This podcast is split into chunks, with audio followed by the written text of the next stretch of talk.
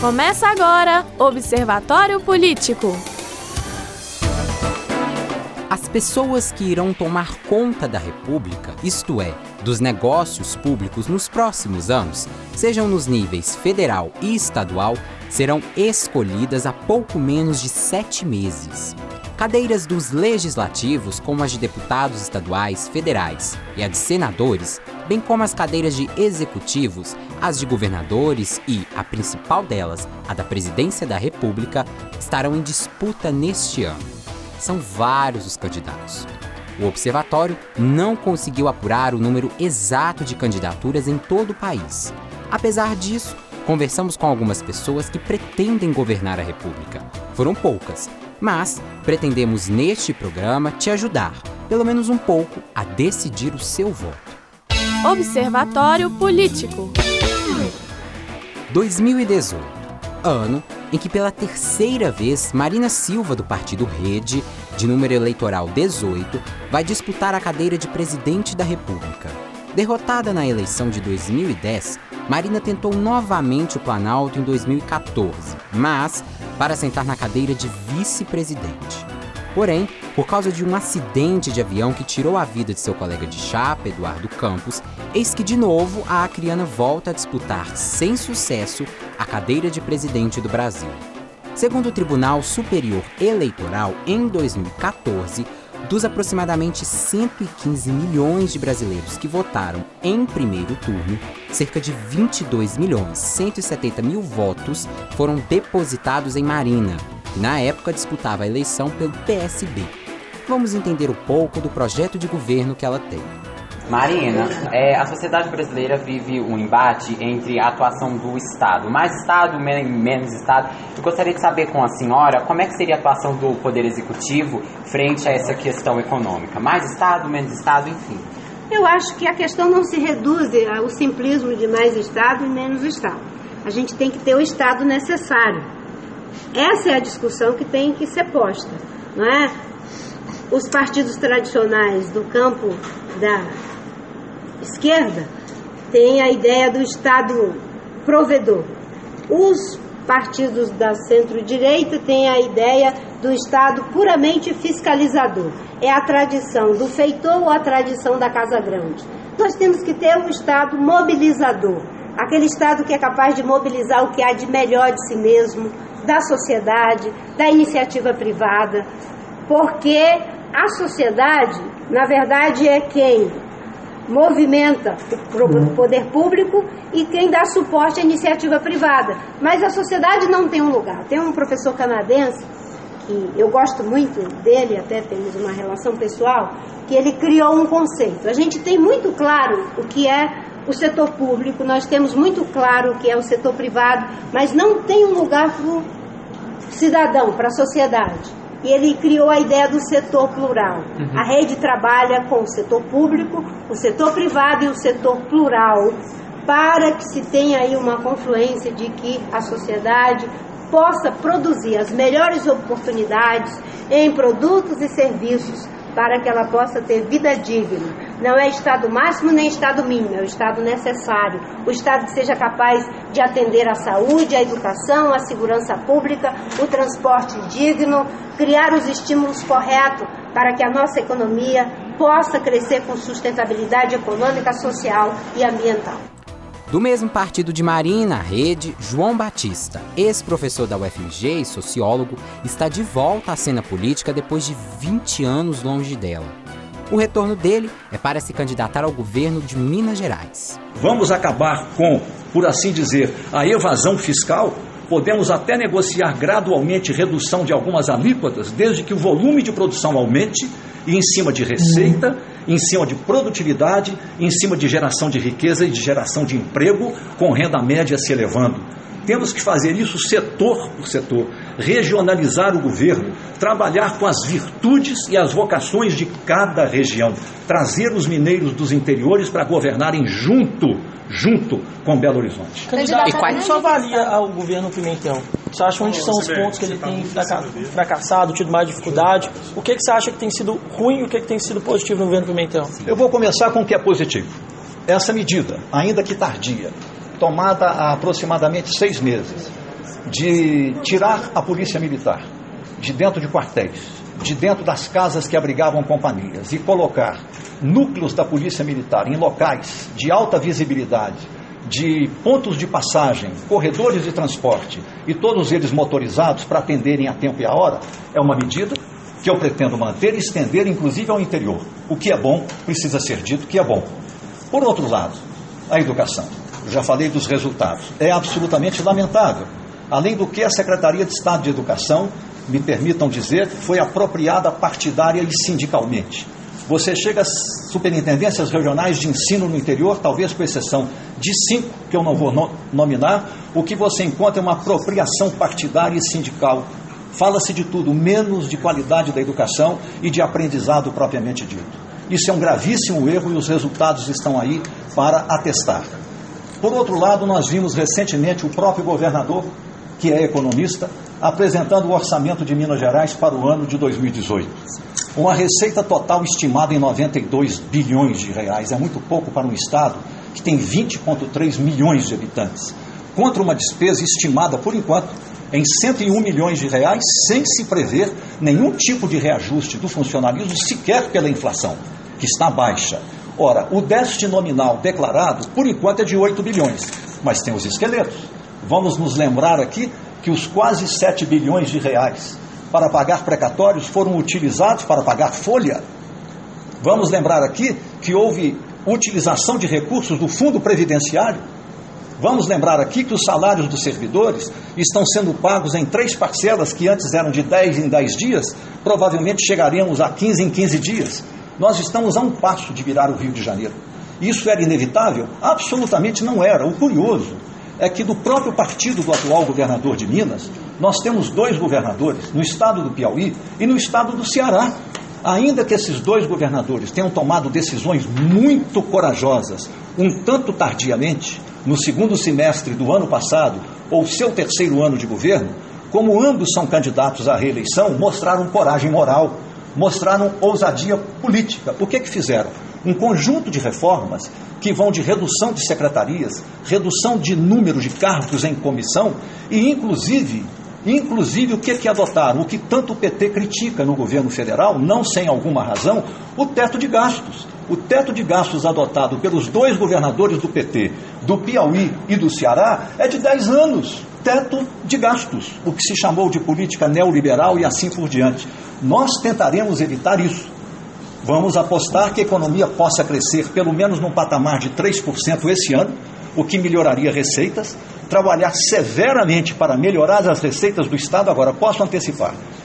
Eu não sou muito de trabalhar com grandes populações de cargos em comissão.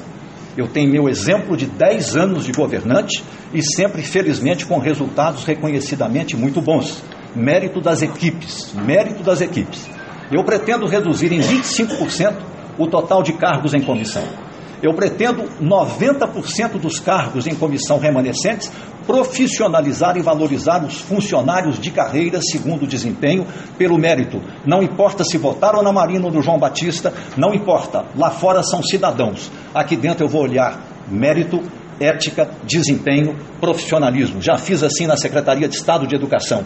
Eu tinha cargos muito importantes com pessoas filiadas ao PT, nomeei uma superintendente em todo o norte mineiro, na superintendência de Montes Claros, era presidente local do PT, nunca olhei partido, eu olho o profissional, eu olho o servidor. Nós estamos aqui para servir, servir ao cidadão. É isso que nós devemos ao cidadão. E se os melhores estão em outras posições, em outros partidos, que venham e contribuam para melhorar a qualidade do serviço público, na linha da pacificação que a nossa candidata a presidente tanto insistiu. São algumas das ideias preliminares que tenho a lhes apresentar. Desde 2015, o Minas Gerais é, tem déficits na casa de mais ou menos 8 bilhões. Foi aprovado pela Assembleia Legislativa. É, quais são os principais pontos que o, o, o senhor é, faria para tentar aumentar a receita do, do Estado? Vamos tirar o Minas Gerais da crise, né? Tendo em vista que o Pimentel fez fundos, os auditores fiscais dizem que há isenções demais fiscais. Vamos lá. Que medidas que o senhor Inclusive o relatório Bom, do Vamos fazer justiça aos fatos. Não se pode debitar toda essa crise na conta do atual governo. Seria uma inverdade. Essa crise tem duas crises combinadas. A primeira é uma crise nacional gerada pelos governos Dilma Rousseff, dos quais participava o então ministro Fernando Pimentel, depois eleito governador, e essa crise resultou em 13 milhões de desempregados, a volta da inflação a dois dígitos, um crescimento desproporcional da dívida pública em relação ao PIB, bateu na casa dos 72%, dentre outras mazelas, além do aumento das desigualdades e a redução da renda média do trabalhador. Então, o atual governador de Minas, Fernando Pimentel, foi co-autor secundário da crise nacional que impactou todos os estados e o próprio governo dele. A segunda fonte da crise atual deve ser creditada aos tucanos, especialmente o último governo dos tucanos em Minas Gerais, que foi um gerador de crise fiscal desproporcional. Os aumentos praticados no gasto público, especialmente na remuneração elevadíssima das elites do Estado, dos três poderes, da alta burocracia dos três poderes, com a permissão, inclusive, que funcionários de carreira em todos os níveis trouxessem por assim dizer, contagem de tempo de fora para dentro. Isso aumentou desproporcionalmente a folha de aposentados e o custo hoje tem um comprometimento da ordem de 63% das receitas com folha, o que contraria a lei de responsabilidade fiscal, que fixa o limite em 49. Você não vai sacrificar o servidor e achar que com uma guilhotina nivelando tudo por baixo você resolve. As pessoas são seres humanos. Isso tem que ser gradual. Na medida em que a receita aumenta, nós vamos também diminuindo o impacto na folha sem eliminar os ganhos segundo a inflação. Agora, um candidato que nessa crise em que nós estamos a um passo do Rio de Janeiro, prometer aos servidores que haverá ganho real de salário acima da inflação, isso tem nome. Isso é uma mentira robusta. Porque não paga salário no segundo mês se fizer uma coisa como essa. Então, ao ponto que você colocou, eu sou completamente contrário a isenções fiscais. As isenções fiscais só resultam em criar uma burguesia parasitária de Estado que, ao invés de fazer capitalismo no mercado com investimento, investir em produtividade, gerar riqueza, aumentar a renda do trabalho e ajudar o país a crescer, ao contrário, eles deixam de investir, deixam de ousar, são tutelados pelo Estado, criam canais preferenciais de articulação com o Estado, anéis burocráticos, pontes para a corrupção. No capitalismo, o que nós queremos é que o empresário ouse, invista capital, aumente a produtividade, eleve a renda média do trabalho e cumpra a função social da propriedade. Não precisa de tutela estatal. Vamos acabar com isso. Não sou favorável a atrair investimento com base em isenção. Vamos trabalhar com equipes espetaculares para trazer investimento para Minas dentro do Brasil, China, União Europeia e Estados Unidos, as potencialidades de Minas. Finalmente, Minas tem o que é fundamental para a economia do futuro, que é a economia da inteligência. Nós somos o único estado que tem 12 universidades federais, além da PUC. O segundo estado que mais tem federais tem quatro, nós temos 12. As universidades em Minas não são mobilizadas. O talento mineiro não é mobilizado para que haja desenvolvimento com republicanismo, retomada do crescimento econômico, ciência e tecnologia à disposição do crescimento econômico de Minas. Eu vou liderar isso em Minas Gerais. Crítica de Marina Silva, Manuela Dávila também quer se sentar na cadeira de presidente da República. Ela, que é do Rio Grande do Sul, quer tentar o Planalto pelo Partido Comunista do Brasil, PCdoB de número eleitoral 65. Manuela é jornalista, já foi vereadora, deputada estadual e federal. Agora, Manuela, dá para a senhora esboçar aqui para gente, em linhas gerais, qual que é o seu plano de governo, quando é, porque a senhora almeja estar na cadeira de presidente da República. Tem como a senhora esboçar para a gente, em linhas gerais, o seu plano de governo? Tem. Uh, o que, em linhas gerais, sempre é difícil falar de um plano de governo, sobretudo para tirar o Brasil de uma crise uh, tão severa econômica como a que nós vivemos. Né? Mas o que motiva a existência da nossa candidatura é a ideia de que, em primeiro lugar, é, é algo esquisito dizer isso, né, num processo eleitoral, mas diante da conjuntura brasileira necessária, mas a preliminar é que as eleições sirvam para debater saídas para a crise do Brasil, porque tem muita candidatura que não quer apresentar o seu programa, justamente porque são programas que a população jamais escolheria e que ficam então criando um ambiente de ódio, de insegurança, de pautas que não são as pautas que interessam ao Brasil. Então, fazer da eleição um, um momento, um cenário de debate de saídas para a crise. Dois, nós do PCdoB achamos que a saída real para a crise que o Brasil vive é a construção de um projeto de desenvolvimento para a nação. Né? Esse projeto passa por algumas bases. A principal dela é que a retomada do crescimento da economia se dará à medida que o Estado recompor a sua capacidade de investimento. Portanto, esse discurso dos ultraliberais de que o Estado tem que ser diminuído, ter o seu papel uh, diminuído para desenvolver a nação, é um discurso falacioso. Não existe nenhuma nação no mundo, seja qual for, dos Estados Unidos, a China, passando pela Coreia do Sul, pelos países europeus, tenha conseguido se desenvolver sem a condução firme do Estado uh, nesse, nesse projeto. Então, obrigada. Desculpa, eu comecei não, só não, porque. Por favor, por favor. Fica à vontade. Vocês ficaram comendo doce de leite lá e, e se atrasaram. Uh, mentira, porque a gente pegou o doce de leite, tá? Então, pra vocês entenderem, não tem mais. Então, e que isso vai se dar, retomada de capacidade de investimento do Estado, e pode se dar principalmente a partir da tributação de forma progressiva, ou seja, de uma reforma tributária, cobrando menos imposto dos pobres e mais dos multimilionários. Né? O Brasil é um país que tributa pouquíssimo a renda dos multimilionários. A gente, a, a, o, o, lado de lá diz que é coisa de esquerda, né? A direita inglesa fez isso há décadas, né? A, direita norte-americana fez isso há décadas. Isso não é coisa de esquerda, isso é coisa de democracia e de estados razoavelmente desenvolvidos. Nós achamos que o Brasil precisa retomar os mecanismos de fomento da sua indústria nacional. O processo de desindustrialização brasileira, inclusive nos ciclos de Lula e Dilma, foi muito severo. Né? Isso tem relação com, algum, com bases uh, da política macroeconômica. Os juros e o câmbio brasileiro precisam estar a serviço do povo do nosso país. Então, o nosso projeto de desenvolvimento nacional ele é para o povo brasileiro, é para servir para 99% do povo.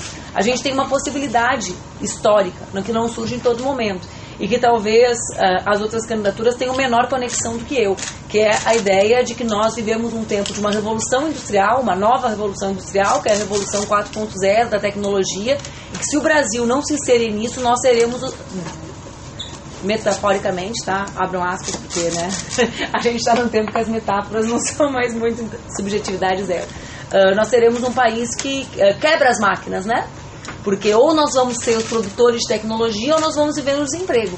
Porque é isso que acontece. Então, a, a, a etapa atual da inovação tecnológica nos permite pular estágios de desenvolvimento da indústria. E nós temos que nos agarrar a essa possibilidade. Agora, eu também sou a única mulher candidata de esquerda.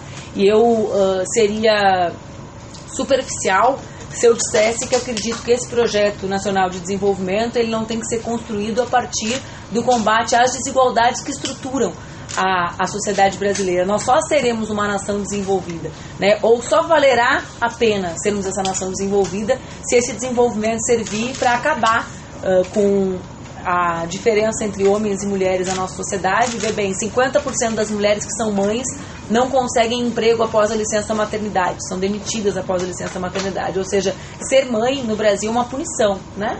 Uh, a partir então, se nós não combatermos o racismo, que é marca estruturante uh, da nossa sociedade, a gente tem, para vocês terem uma ideia, né, a nossa bancada do PCdoB na Câmara tem 60% de negros e pardos. A média do Congresso é 10% né, a subrepresentação na política é uma das, das faces disso. Mas a gente pode pegar que de cada 100 mortos no Brasil, 71 são negras e negros. E estranhamente eles não são ouvidos para pensar a política de segurança pública uh, pelo Temer e pelos aliados dele. Então, uh, esse projeto de desenvolvimento tem que servir para estruturar uh, respostas condizentes com o racismo, o machismo e a homofobia, que são estruturantes da desigualdade social brasileira.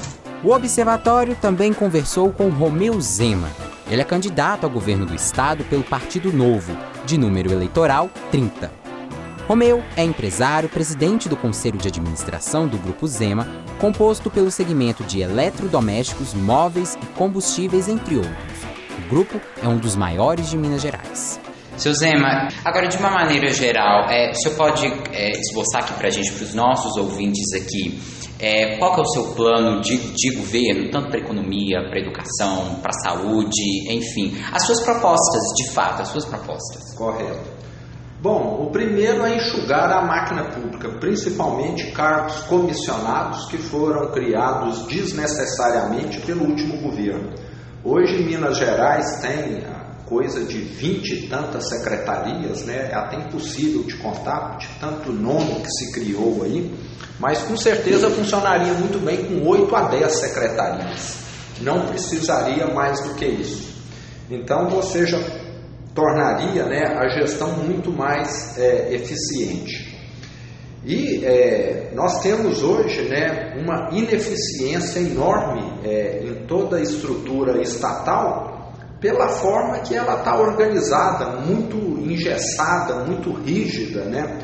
É, já foi dito a mim que nós temos policiais bem preparados, prontos para patrulhar a rua, para fazer serviço externo, que estão hoje fazendo serviço de uma telefonista, que caso estivesse lá ganharia uma fração do que ele ganha. Então estou te dando aí é, um, um, exemplo, né, de, de como que você às vezes despende mal o dinheiro. Talvez nós poderíamos ter um policial a mais na rua com um gasto adicional de mil reais por mês, que seria uma telefonista lá. Mas o policial fica lá fazendo o serviço de uma telefonista. Então, é, são, é, é, são milhares de pequenas ações que nem eu tenho conhecimento de todas, porque é impossível né, um, um gestor ter conhecimento de todos os detalhes, que teriam de ser implementadas e que vão, no final, redundar numa eficiência muito maior dessa máquina pública, que é o que exatamente acontece dentro de qualquer organização, tanto privada quanto pública, né? Alguns setores do Estado, eu diria que a mera exigência de cartão de ponto já geraria uma grande é, melhoria, porque muitas vezes as pessoas nem cumprem o horário, nem comparecem. Então, é, é, são medidas básicas que já é, trariam melhorias. Existe também uma proliferação de privilégios e regalias, tipo diária de 800 reais para quem viaja. Então a pessoa acaba inventando viagens desnecessárias, né? Não produz e ainda ganha 800 reais a mais, que é uma forma de ficar complementando salários para burlar a lei. Então são fatos e fatos, né? que se nós fôssemos listar aqui, daria uma lista infindável aí de, de, de questões que podem ser feitas, e quando nós falamos que isso né, acontece no universo de 500 mil funcionários públicos, que é aproximadamente o número que Minas Gerais tem, você vê que é muito expressivo. Vamos dizer que esses privilégios é, atinjam só 20%, que eu sei que a grande maioria não faz uso, são pessoas sérias que estão lá fazendo o seu melhor, mas com essa cultura do nosso último governo de privilegiar os seus partidários, muitos passaram a fazer uso disso. Mas mesmo que seja 20%, já são 100 mil pessoas. 100 mil pessoas, cada um produzindo aí um tanto a mais ou custando um tanto a menos, já é muito expressivo para reduzir esse déficit estimado esse ano de 10 bilhões de reais, que vai ser o maior do Brasil. Esse ano Minas Gerais vai assumir a liderança, vai deixar o Rio de Janeiro para trás. Né? Uma triste liderança essa. É muito triste. Agora, e outras propostas, por exemplo, para a educação, para a saúde, o senhor já tem? Temos. Educação é aquilo que eu te falei. É, aí vale lembrar que tem coisas que dependem muito do Congresso e não só do Estado, como a questão de privilegiar o ensino fundamental, fundamental. e médio em detrimento do superior. Né? Uhum. Superior é importante, sim, mas o fundamental e o médio muito mais. O próprio nome já, já diz fundamental, né? Exato. É, outro ponto na questão da educação, queremos que a escola ensine, que forme os bons profissionais e não que seja uma escola ideológica. Ideologia a pessoa vai discutir com os amigos, igual a escola não ensina a torcer em time de futebol, uhum. né? E nem deveria. A pessoa que vai ver isso fora da escola. Então as nossas escolas nos últimos anos, né, vi uma matéria inclusive hoje falando que onde se introduziram matérias demais, tipo filosofia, sociologia, o desempenho em matemática caiu. Agora, o que é, mais importante para alguém que tem dificuldades no mercado para se colocar? Saber sociologia e filosofia ou matemática? Eu tenho certeza que matemática é mais importante. Então, como a carga horária é limitada, nós temos de priorizar aquilo que é relevante para o desenvolvimento da pessoa, que é principalmente matemática e português. Uma pessoa que se comunica bem e tem um pensamento lógico bom, ela consegue desenvolver com muito mais facilidade do que uma outra que não tem esse alicerce aí.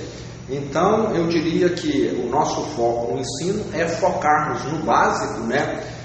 é, os professores passarem por reciclagem constante, o mundo está desenvolvendo, então é necessário que os professores estejam acompanhando. E hoje, mais uma vez, nós temos aí né, é, um funcionalismo que é muito bom, mas nós temos parte que está numa zona de conforto muito grande que precisa ser chacoalhada também e com toda certeza melhorias virão. Este observatório foi um pequeno retrato de poucas candidaturas, mas vamos continuar acompanhando as movimentações políticas em torno da eleição deste ano. E reiteramos que estamos abertos para ouvir o maior número possível de candidatos. Este observatório teve os trabalhos técnicos de Toninho Martins, produção e apresentação de Marcelo Gomes, a coordenação da Web Rádio Comunicativa de Lorena Tárcia. Observatório Político.